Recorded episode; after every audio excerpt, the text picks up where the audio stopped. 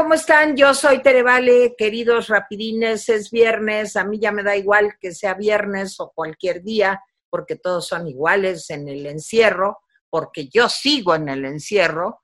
Y aquí estamos los rapidines, como todos los días, con energía y entusiasmo. Saludo a Jaime Guerrero. Jaime, ¿cómo estás? Muy bien, Tere. Doña Mónica Uribe, Santa Mónica. ¿Cómo están? Yo muy bien, gracias. ¿Ustedes? Muy bien, Moni, te ves muy bonita, como siempre. Muchas gracias, qué linda. Bueno, pues ahí vamos, pues. Um, a darle. A darle. Y eso bueno, a ver.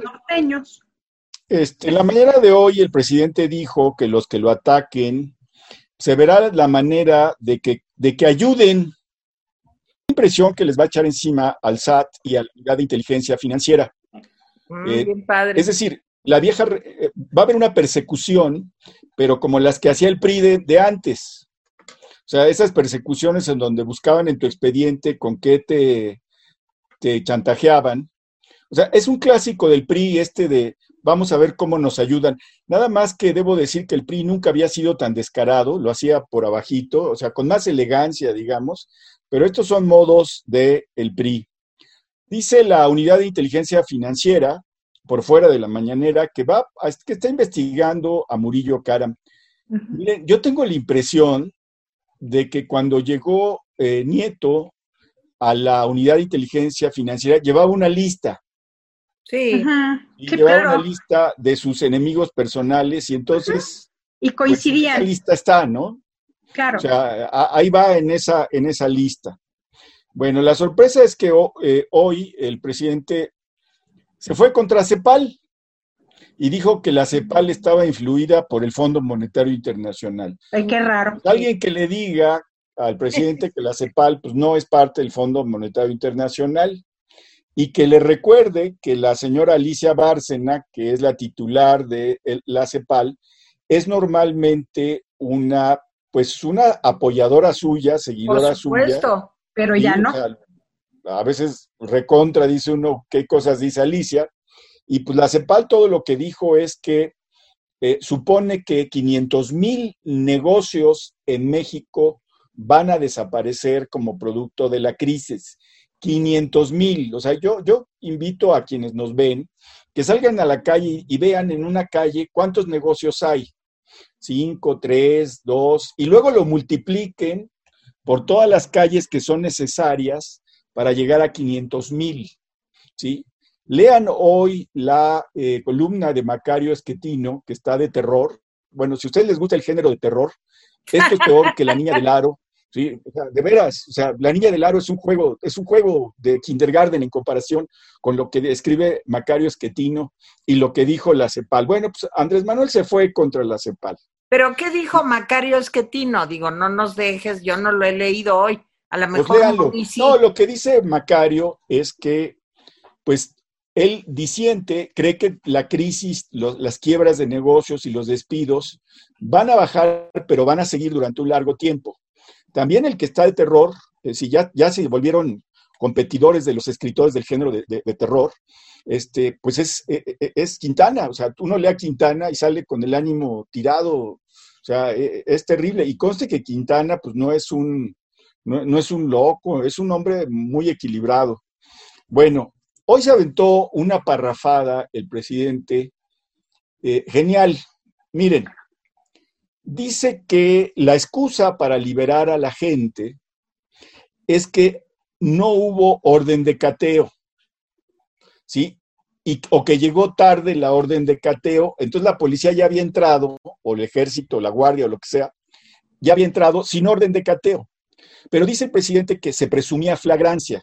O sea, se presumía flagrancia porque ya sabemos que la Guardia Nacional tiene vista de rayos X, entonces sabe qué está pasando adentro al otro lado de las piedras. ¿Sabe, qué está pasando? O tiene telépatas que cuando se concentran dice, está, están haciendo eso.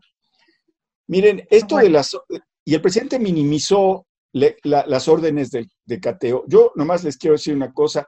Esto de la utilización del SAT y la unidad de inteligencia financiera y eh, esto de que las órdenes de cateo son para proteger a los delincuentes. Miren, qué miedo. Huele a estado policíaco ya ni siquiera a estado priista de los de, los de antes, sino huele a estado policiaco. Si tú atacas al presidente, ten cuidado porque te van a auditar, van a evaluar qué debes, qué no debes, qué pagaste, qué no pagaste, dónde pagaste, cuánto tienes, ¿sí?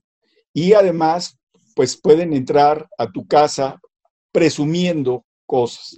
Sí, todos estos son delincuentes, pero incluso los delincuentes tienen derechos, ni modo.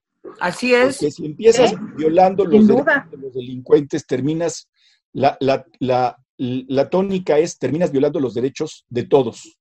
Entonces, eh, en fin, esto y además la petición que va a hacerle al de Twitter para saber quiénes están detrás de los bots, cuánto pagan, ¿sí? Y bueno, bueno. ¿Cuál es el nombre? De repente dije, ¿cuándo nos empezó a gobernar el Partido Comunista Chino o, o Putin? O sea, ahí lo dejo, Mónica. Bueno, voy a empezar por lo último.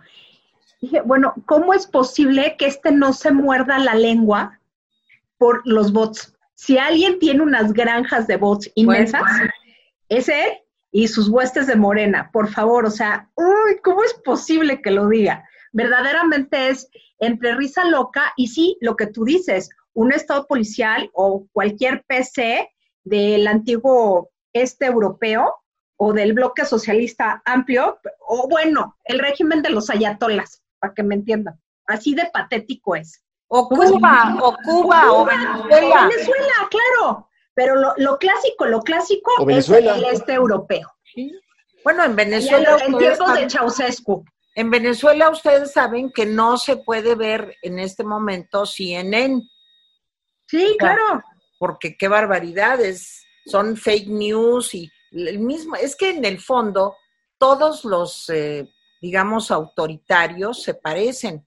Claro. Está el caso de Trump y ayer está el caso de Maduro.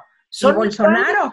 O sea, fake news dice Trump de CNN y fake news dice Maduro de CNN y fake news dice el presidente no de CNN, pero sí del New York Times, acuérdense. Claro.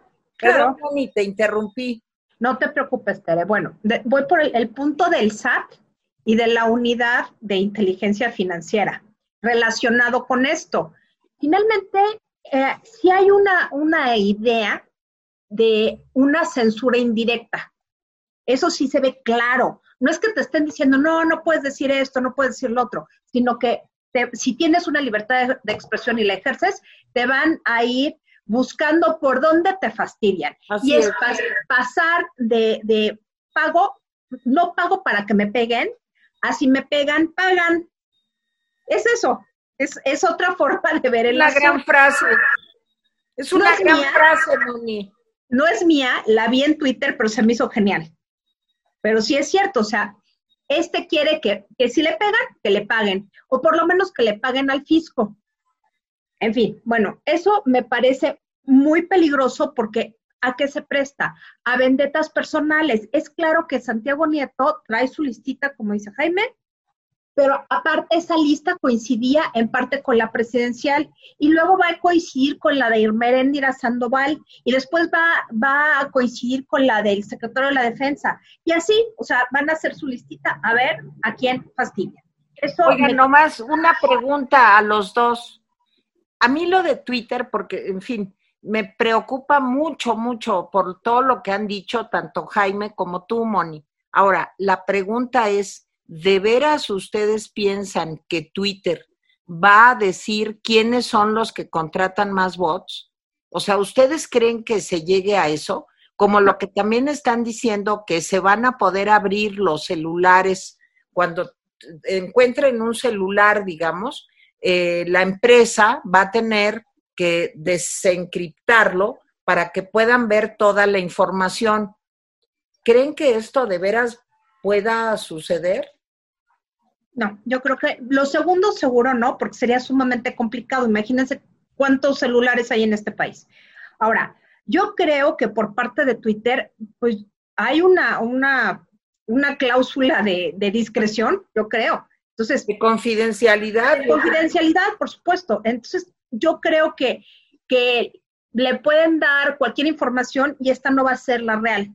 Eso es lo que yo creo, no lo sé, pero me tiendo a pensar que las redes sociales no fácilmente le van a dar a Andrés Manuel. O sea, ¿quién es Andrés Manuel para que las redes sociales le den los datos de todo mundo? Porque ¿qué, qué querrá? Este, pues obvio Twitter, Facebook y este, no sé, Instagram, bueno, va a terminar con Tinder. Entonces, pues, va a ser de risa loca. O sea, esto yo creo que no. Ahora, con respecto a lo de la CEPAL, la CEPAL siempre ha tenido un pensamiento muy interesante. Finalmente es parte de, un, proyecto interamericano, de, desarrollo panamericanista de, del gobierno norteamericano. Y bueno, tenemos la escuela de la CEPAL, la escuela de la dependencia. Y la, CEPAL siempre tenido una línea clara. Por supuesto que toma en consideración lo que dice el Fondo Monetario Internacional, pero no es su línea. O sea, creo que son relativamente independientes. Entonces, me parece absurdo que el presidente le pegue a la CEPAL, pero ahorita me estoy, o sea, como atando cabos, justamente a tres mujeres la semana pasada, antepasada, perdón, se salieron del gobierno. Y ahora le pega a Alicia Barcenas, que siempre lo apoyó, que incluso se rumoraba que vendría a México como para ser la, secretaria de Hacienda o Relaciones Exteriores, no me acuerdo, pero eran como amiguitos. Entonces, a todas las mujeres que han estado cerca de él y lo han apoyado desde, pues no todas, pero sí algunas muy importantes, ya les dijo bye, las agredió y les dijo bye. O sea, no, no entiendo esa lógica. ¿Por qué le pega a su propia gente y a la gente que ha estado con él desde hace tanto tiempo? no, no tiene mucho sentido más allá de que se subió al ladrillo y ya no entiende, no ve, no oye, no nada. Es lo único que Ahora, con respecto a lo del mochomo, pues a ver, en este país, ¿qué es lo que peor se hace? Aparte de, de corrupciones y demás. Pues las averiguaciones previas, siempre por alguna razón, siempre quedan mal. Y es muy fácil mediante esos resquicios, pues que salgan libres cualquier criminal. Entonces no, veo cuál es el drama. Bueno, sí sé cuál es el drama, pero no veo cuál es el drama que es el presidente. Que le diga a la fiscalía, que la fiscalía tiene una relación orgánica con el ejecutivo, aunque no son exactamente iguales, pero que, que les diga pues que integren bien las averiguaciones y que no dejen cabos sueltos, porque esto es un delito federal, que no se haga también. Entonces, tampoco se le puede criticar a los jueces porque los jueces tienen que actuar conforme a la ley. No se puede saltar la ley si les entregan una carpeta de averiguación previa mal hecha, pues no pueden hacer otra cosa más que atenerse al debido proceso. Entonces, no veo cuál es la crítica, salvo para, para limpiarse la cara. Para eso sí lo encuentro sumamente lógico. No sé qué piensen ustedes. Bueno, a ver, ahorita para que Jaime también me conteste lo que preguntaba, no, no creo, Moni, que sea un asunto de número de celulares. Se trata de que si a un presunto culpable eh, le confiscan el teléfono y no da, digamos, la clave para abrirlo, o encuentran el teléfono de alguien y quieren saber con quién habló, qué pasó, ta, ta, ta, la empresa, cualquiera, este, Movistar, Telcel, lo que sea, este, tendrían que abrir, que desencriptar el teléfono para que pudieran tener acceso, acceso, perdón, y exceso también a sus datos. Eso por un lado. Y por otro lado, pues esto de, de poder llegar a catear tu casa, o sea, si suponen que tú eres culpable, pues pueden llegar y meterse. O sea, sí es una cosa digo, me responsabilizo de lo que digo. Es una cosa como nazi. O sea, es una cosa como nazi. Sí, estado policíaco, Teresa. Es un estado policíaco de, pues aquí se sospecha, este, pues que hay un judío escondido y pues órale, vamos a entrarle. Y este, y no tienes derecho a nada privado, sino todo tiene que estar, digamos, este, de cara abierto a las autoridades, en fin a mí sí me preocupa mucho eso y me preocupa mucho lo de Twitter, aunque le den una parte o no una parte y no le den todo o no le digan la verdad, ya el solo hecho de que plantee esto el presidente y que Twitter en una de esas vaya a decir, pues, a ver qué onda, me parece gravísimo, me parece de las cosas más graves que han pasado en esta administración. Y miren que han pasado cosas graves. A ver, Jaime, pues tú qué opinas? A ver, vamos por partes. Yo no dudo que vale la pena investigar a Murillo Karam por la desviación que dice la unidad de inteligencia financiera. Pues que se investigue y que se investigue a todos. O sea, yo no tengo problema que se investigue. A mí lo que me resulta si ustedes creen en coincidencias, es que algunos de los que están siendo investigados, pues fueron gente que maltrató a Santiago Nieto. Nomás digo eso, qué coincidencia, primero. Claro, Segundo, claro, eso es evidente. Yo quisiera saber, la unidad de inteligencia eh, financiera sí tiene, pues, la obligación de, de, paralizar las cuentas bancarias, me parece que es lo razonable, cuando sospecha que ahí se lavó dinero, se esconde dinero de secuestros, etcétera. Me parece, pero yo quisiera saber si los bancos se están prestando ¿sí? a congelar las cuentas sin una orden judicial. Aquí la palabra, la clave, la, frase mágica es orden judicial. Perdón, pero si hay una orden judicial de desencriptar un teléfono porque se sospecha X o Y delitos y un juez dice sí, pues la empresa tiene que desencriptarlo. ¿sí? Le guste, guste o quiera, no quiera. Me parece que eso está bien, si hay orden judicial, ¿sí? Yo escuché el audio donde dicen que eh, la mamá del Mochomo pactó con un secretario, creo que del juzgado, que no se dice el nombre, ¿sí? Darle dinero. Oí el, el audio y me pregunto si el audio fue, fue conseguido legalmente. Esa es una pregunta que yo me hago. Yo quisiera saber cómo fue eso de la escucha telefónica, si fue legal o no legal, porque, perdón, pero si fue por las pistolas de la fiscalía, pues el audio vale pues 50 centavos o menos de 50 centavos, o sea, no vale en un juicio. Claro. ¿sí? Así sea real. O sea, yo no inventé la ley y me parece bien porque esa ley protege.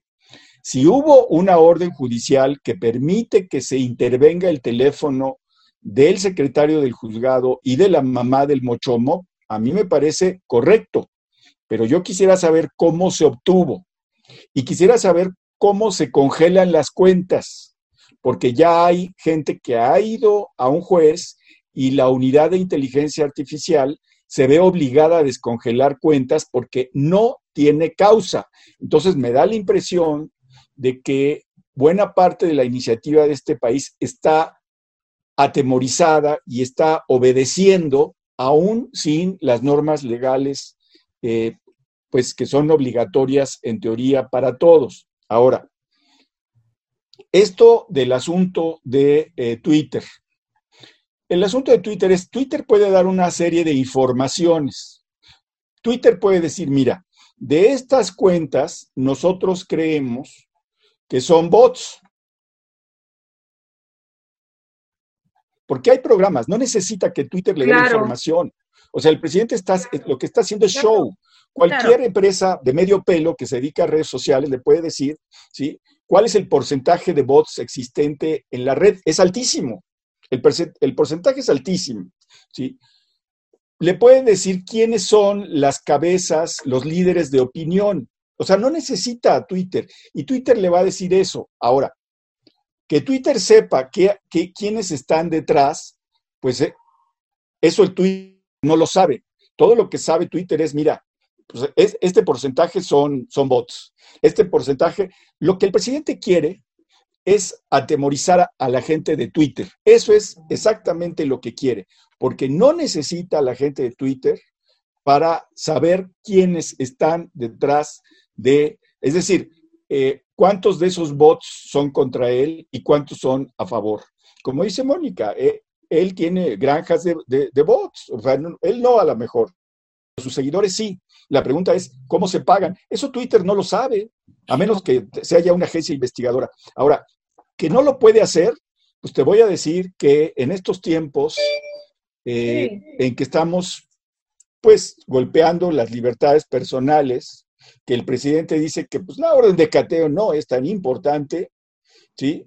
Pues sí me da miedo que Twitter, como los bancos, vayan a flaquear me da la impresión de que todo este golpeteo está pues debilitando a los jueces, debilitando a las empresas. Y si un juez aceptó dinero, pues que lo metan a la cárcel. Pero se usa ese expediente para amedrentar al resto de los jueces. Eso es lo que me parece que eh, está en, en mesa. Eso es lo que está en la mesa. Ahora, no sé, pasando a otro tema, eh, están esperando que, eh, que, Trudeau, no sé si, si en este tiempo que estamos hablando, Trudeau ya dijo si va a ir o no va a ir. Todavía no. Estamos esperando si va o no va. ¿Mande? Perdón, hasta donde sé en este momento, todavía no comprueba Trudeau, pero vamos a checarlo. Bueno, ahora, le preguntaron al presidente qué va a tratar con Trump. Y el presidente dijo pues, que va a tratar lo del Tratado de Libre Comercio. Y uno dice, pues, ¿qué va a tratar con él si el tratado ya está firmado, ya está hecho? O sea, ese no es un tema realmente, a menos que sean los ritmos, qué inversiones hay, que el presidente Trump no lo sabe. No, y Andrés Pero lo que sí sabemos es que esta importante visita del presidente López Obrador a Washington para entrevistarse en la Casa Blanca con el presidente Donald Trump, van a hablar de béisbol. Eso no, pero es que ya sabes. Eso saben porque eh, es importante saber que Donald Trump en sus tiempos de béisbolero eh, tiraba, eh, era un pitcher que tiraba bolas de 85 millas de velocidad, pero que el presidente de la República Mexicana bateaba a quienes tiraban hasta 100 millas de velocidad. Ese es un tema fundamental para combatir al COVID, para combatir la delincuencia organizada, para mejorar la economía todo lo que sabemos es que se va hablar de béisbol y quién sabe de qué, del Tratado de Libre Comercio. Le preguntó una periodista que si van a hablar de la, del tráfico de armas y dijo, pues que a lo mejor. O sea, ya va la semana que entra y la agenda solo tiene firme, firme, firme las 85 millas de Trump y, las, y el bateo de las 100 millas de López Obrador. Es una gran agenda. Yo nunca había visto una agenda tan profunda tan de largo plazo y tan benéfica para, México. Mónica. A ver, este, cuando dijo lo del béisbol, bueno, yo generé un bostezo así. ¿Cómo es posible que estén diciendo ese tipo de cosas? ¿En qué cabeza cabe? Por favor, es una relación bilateral de las más importantes del mundo con una frontera enorme y se le ocurre decir que va a hablar de béisbol con el hombre. Primero pensé, López Obrador, que yo sepa, no habla inglés. Este, Trump tampoco. Supongo que tendrán traductores. Trump sí habla inglés. Ah, perdón, sí, este, español, perdón, español. bueno, yo estoy en. Este, se van a tener que entender de alguna manera, bueno, con intérpretes, que es lo natural, pero se me hace tan ridículo, o sea, nada más de pensarlo se me hace sumamente ridículo, pero lo más ridículo eh, y que me llevó a pensar varias cosas es que... Es que no entiendes el béisbol, Mónica. No, ni me importa, lo, entre, lo entiendo a Peanuts, pero de en fuera no me importa. Bueno, el caso es que me quedé así y patidifusa cuando, cuando le preguntaron que pues, tiene que seguir el protocolo para entrar a la Casa Blanca y se tiene que hacer una prueba COVID, que si que son 15 minutos. Y en esos 15 minutos tienen que saber si el santo varón tiene o no tiene COVID lo que me hizo suponer que a López Obrador diariamente le hacen pruebas COVID. O sea, no me puedo imaginar que no. Porque aventarse, ir hasta Washington para que de plano le digan, no señor, no puede entrar porque usted no está lo suficientemente sano, supongo que no. Me parece altamente ridículo que se vaya en un vuelo comercial y que ya haya comprado los boletos y nos diga, pero no nos diga cuándo, cómo, ya qué horas, tal si, si lo interrumpen y si la gente y sus opositores, adversarios y anexos van al aeropuerto e impiden que salga. Ay, por favor. O sea, no, no, no es posible que tenga ese pensamiento cuasi mágico, parroquial y de pueblito. O sea, verdaderamente no puedo entender cómo se atreve el hombre a ir en un avión comercial a Washington, ni que fuera el no sé, este este, ay, no, bueno, el agente de ventas, agente de ventas, lo que tú quieras, pero es, es de cara al país como en el ridículo más profundo. Todo es absolutamente ridículo. Este, no va nada, en realidad la agenda es nula, o sea, se puede decir voy, voy, voy. Y no, sí va algo, perdóname. claro que va a, apoyar a su, a su amiguito jefe. Dijo que era su amigo, ¿eh? Sí, claro. Dijo que era su amigo. Que era su amigo. no? Oye, ¿pero qué no va a Dallas? Sí. ¿O a Washington? Ya, ya estás albureando, Teresa, ponte seria. Yo creía que iba a Dallas. No. No estés con albures. Hubiera sido lo lógico. Dígale, Mónica, no le hagas caso, te, está Hubiera sido lo lógico que fuera sí, Dallas, que el encuentro fuera en Dallas. Mira, este vuelo es con escala en Dallas. Primero va Dallas y luego va Washington. Bueno, a mí lo que me tiene impactada es la onda de que tenga que pasar por un filtro sanitario para ver a Trump. O sea, es que es, o sea, si se hace la prueba COVID, es negar todo lo que ha dicho los últimos tres, cuatro meses, de que para qué más pruebas, para qué queremos más pruebas, y, y públicamente está o va a hacerse una prueba porque no tiene de otra. Entonces es ridículo. O sea, verdaderamente ya sabemos a qué va, apoyar a su amiguito que se encuentra en una circunstancia electoral compleja. No sé qué tanto lo ayude. O sea, realmente no sé eh, qué es lo que está viendo Trump de lo positivo que le pueda resultar. Supongo que algo, sobre todo entre los electores este, mexicanos o de, origen mexicano, no creo que en el resto, porque no creo que lo soporten, pero también entiendo que mucha gente, muchos mexicanos en Estados Unidos no pueden ni ver a López Obrador. Entonces yo ya no entendí, pero de que va a ser el ridículo, eso es un hecho que, bueno, no se necesita la bola de cristal. El ridículo ya está hecho. Y quiero saber ¿qué va a pasar con su comitiva?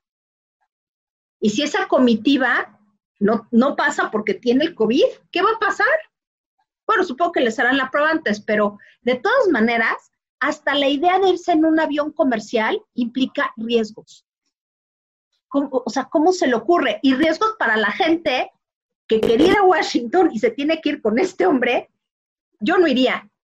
O sea, si yo sé que López Obrador se va a subir al mismo avión que yo, no voy. Me espero, hago lo que sea, pero yo al mismo avión que se sube ese hombre, yo no me subo. Por, por cuestión de seguridad. Simplemente. pues mira, lo que debería de hacer el señor, ya que es tan, prefiere gastar, tirar a la basura este, cientos de miles de pesos con el avión estacionado, pero bueno, pues que vaya en un avión del ejército, pues no sus que cuadernos, gobernación. Pues que lo lleven, aunque yo me he subido en unos aviones del ejército un día pidiendo aventón en algún, eh, ya no me acuerdo dónde, que no tenía asientos, como los que salen en las películas que te sientas, y no Son guajoloteros, Tere. ¿Eh? Son aviones guajoloteros. Pues no, en ese te sientas en el piso y te pones el cinturón como de la Segunda Guerra Mundial. O sea, yo me he subido en eso y les quiero decir que es lo que debería de hacer el señor, que pida uno sin asientos. Ahora, para que sea bien así y que se lleve su anafre. O sea, ¿cómo no se va a llevar su anafre? Para que haga sus frijolitos, su, ¿qué dijo? Que comiéramos maíz, frijoles y calabazas o chile o qué. Sí, sí. Yo no llevaría nada de que sobrecargos ni nada, sino el avión sin asiento, sentado en el piso, este, y ahí su anafre. Ya cuando suba, pues que le digan, oiga, ya puedo prender el anafre, ¿cómo no, señor? Y entonces ahí se hace sus quesadillas o lo que dicen que fue a comer el otro día, sus tamalitos y demás.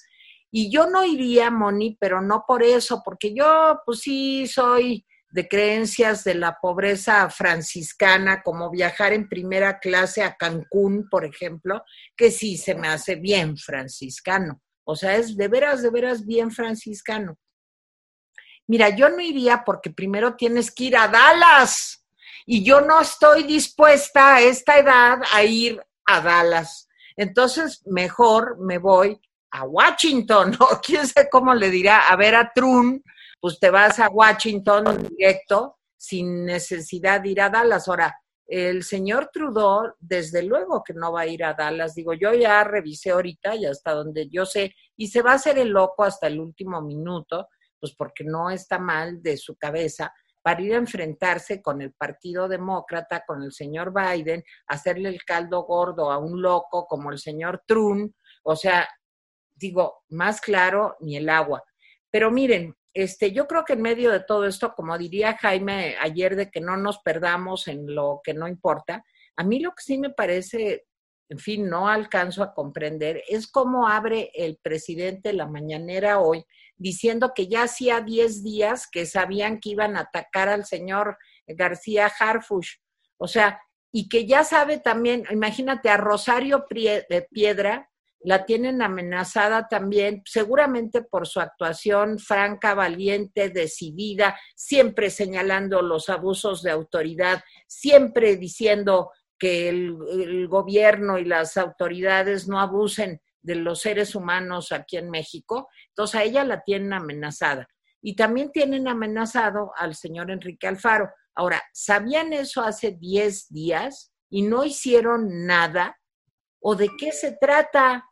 No, o sea, imagínate que tú sepas pues, que dentro de 10 días va a caer una bomba en tu casa. Oye, pues te mudas, cambias, cambias la, digo, ya hablando en serio, pues cambias las rutas, ves que no se lleven a cabo las reuniones en el mismo lugar, eh, qué sé yo, yo no soy este, experta en inteligencia, pero sí me parece muy grave eso, me parece muy grave la amenaza al gobernador de Jalisco, y este, y, bueno, qué bueno que están usando las camionetas esas, que ayer me decía Jaime que el blindaje de las camionetas cuesta 7 millones de pesos. Yo no los voy a criticar por eso. Qué bueno, una vida humana vale mucho más. Mm, sí, ¿eh? Hasta la de los niños con cáncer, doña Beatriz. Una vida humana vale más que todo y no soy médico, ¿eh? no, no, no soy médico. Entonces, que cueste eso para salvar la vida de un ser humano, de cualquiera, aunque sea el monstruo de la Laguna Verde, pues me parece muy bien, pero este, realmente es como decirnos, lo sabía y no nos importó, o no, o no pudimos, o no entiendo, Jaime, porque ya nos vamos a tener que ir pronto. Sobre, sobre este tema que, hablas, eh, algo está pasando que no alcanzamos a, verificar, a ver claramente. ¿A qué me refiero?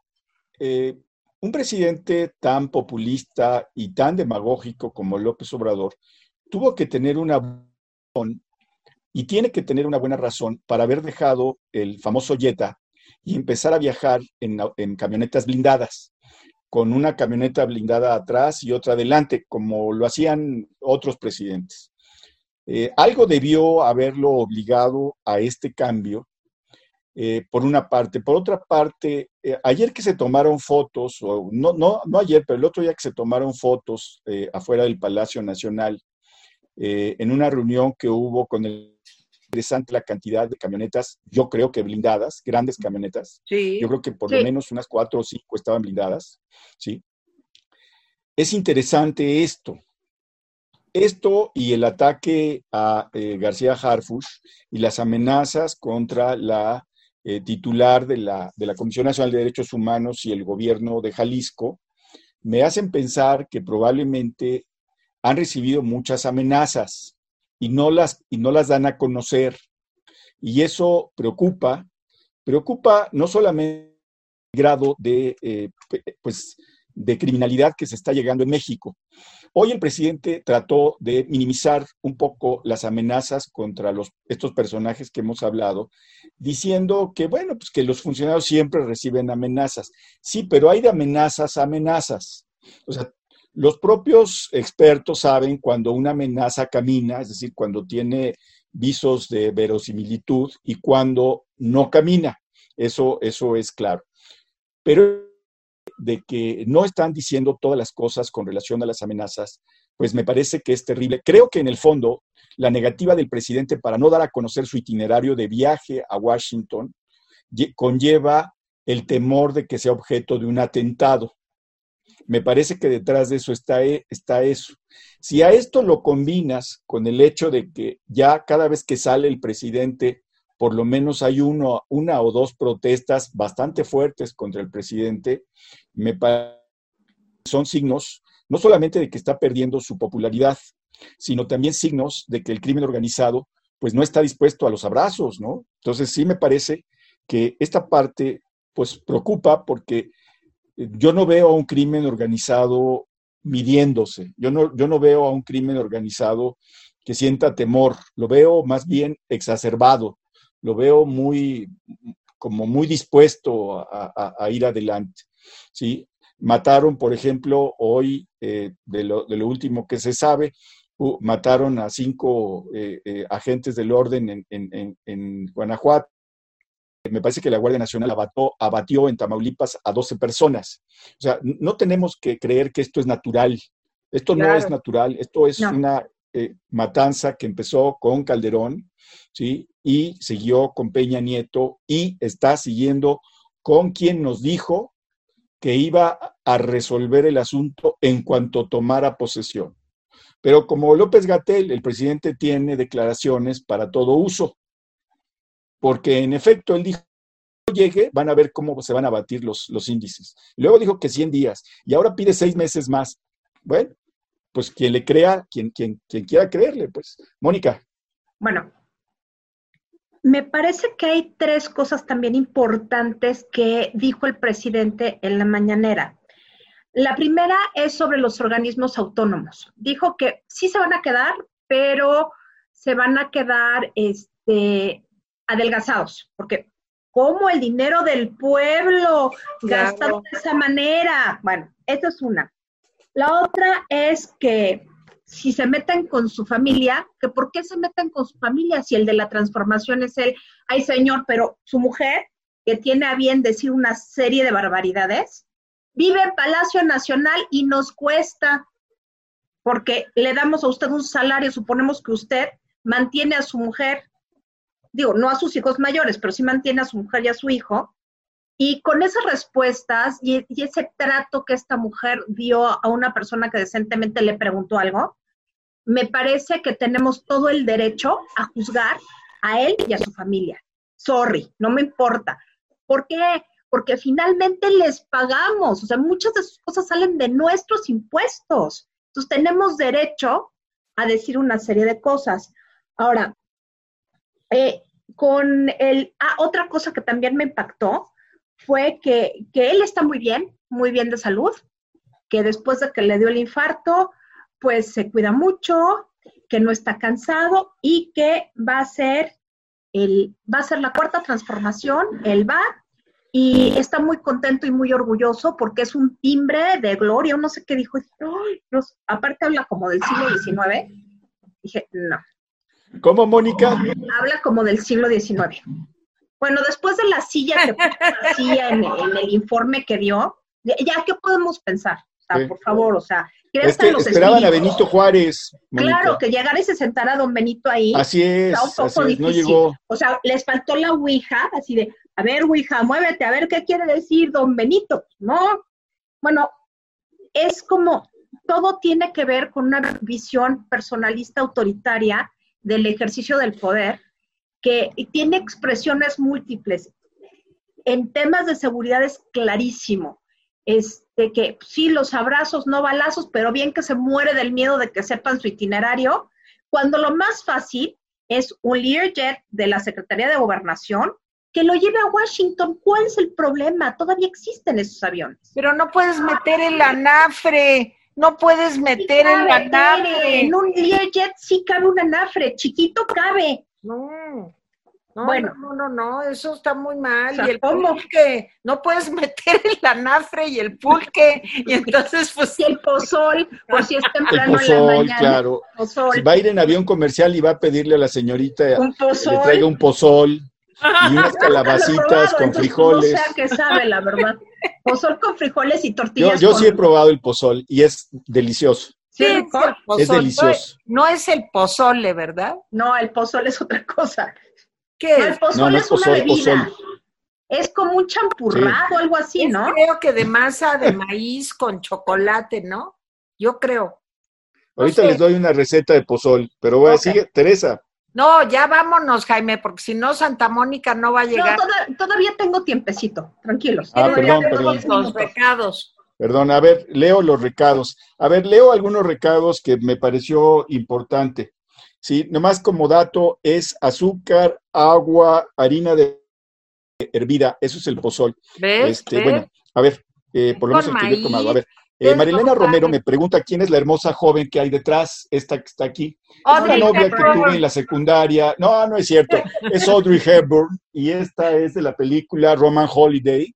Ay, es una gran bonita. película, me parece que es con. Gregory Peck. Es con Y Gregory. es una película que vale la pena verla. Yo no sé si esté en, en Netflix, como dice el presidente. Porque ¿qué no dice tal? Hoy Netflix. salió a colación Netflix. Netflix. Sí, este, pero vale la pena En, verla. en Ese es español. Es en una español, de mis la actrices en- favoritas. En español, Sí. la película se llamó La princesa que quería vivir.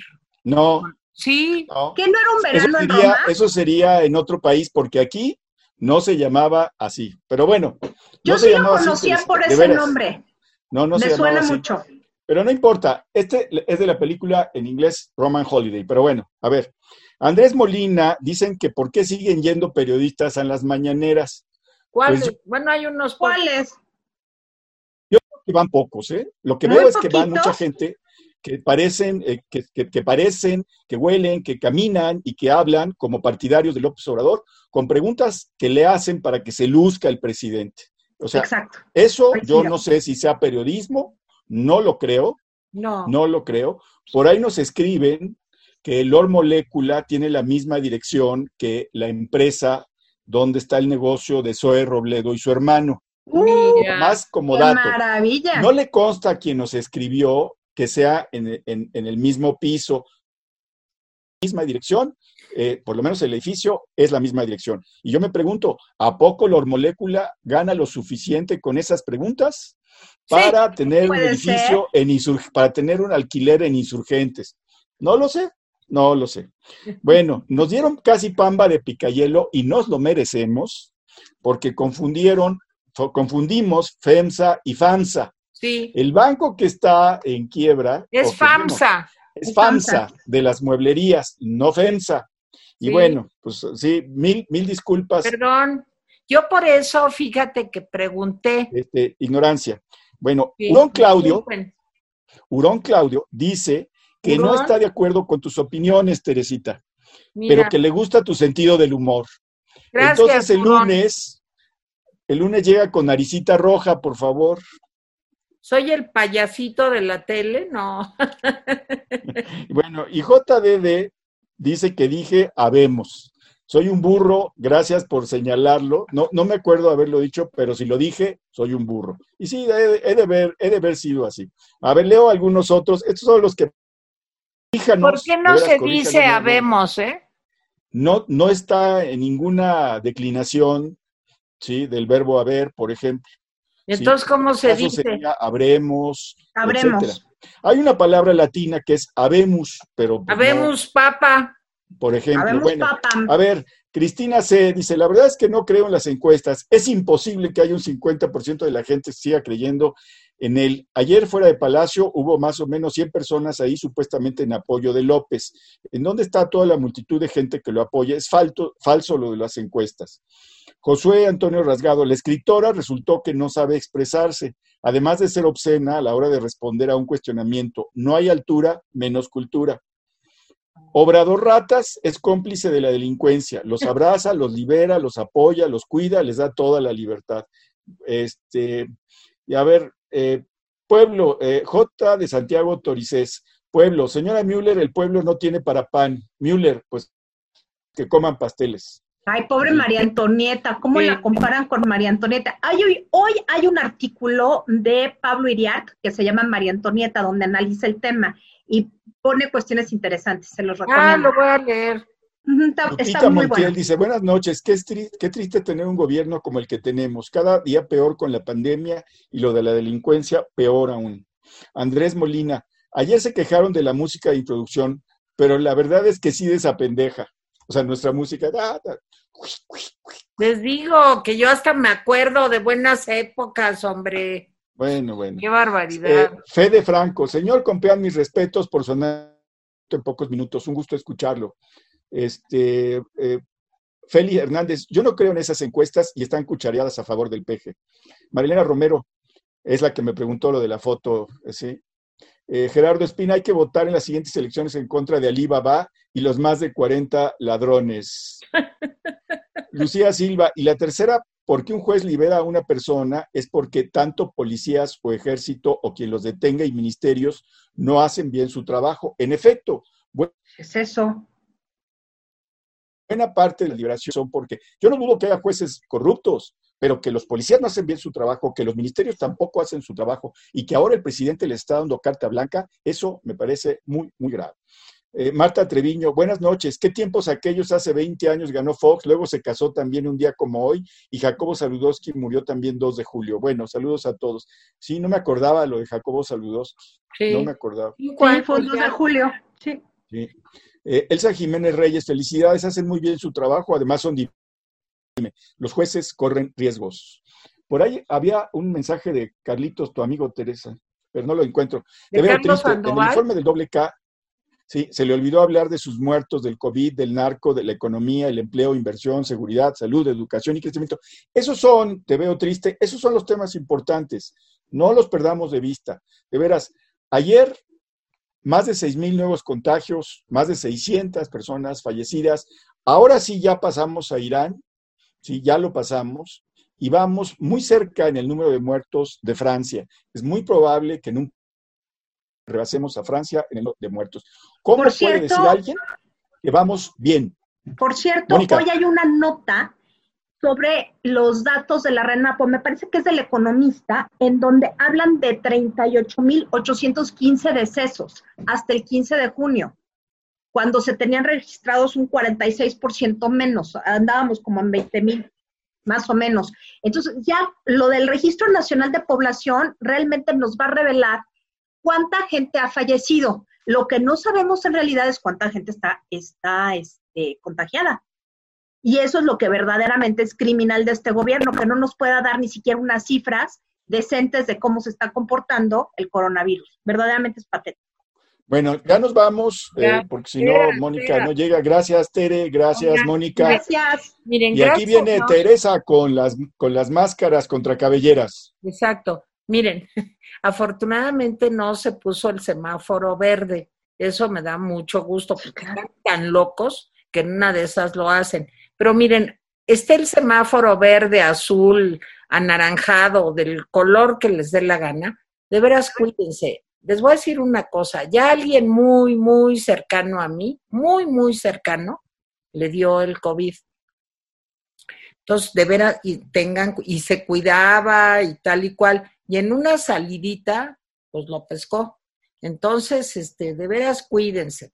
Este rollo sí nos ayudan, nos apoyan, cosa que agradecemos, pero más que eso, es algo necesario, es útil. Ayer vi un reportaje con Ciro Gómez Leiva, donde se ven los mercados, los tianguis, donde la gente anda sin cubrebocas, sin caretas, sin guantes, sin gel, sin nada.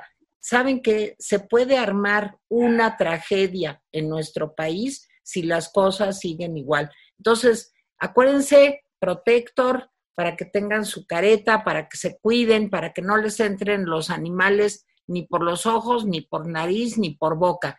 Y si ustedes van a ir a Dallas este fin de semana, también pónganse la careta. Bueno, bueno. Para Dallas. Qué escándalo. Nos vemos. Adiós, adiós. Qué escándalo. Bye. ¿eh? Adiós.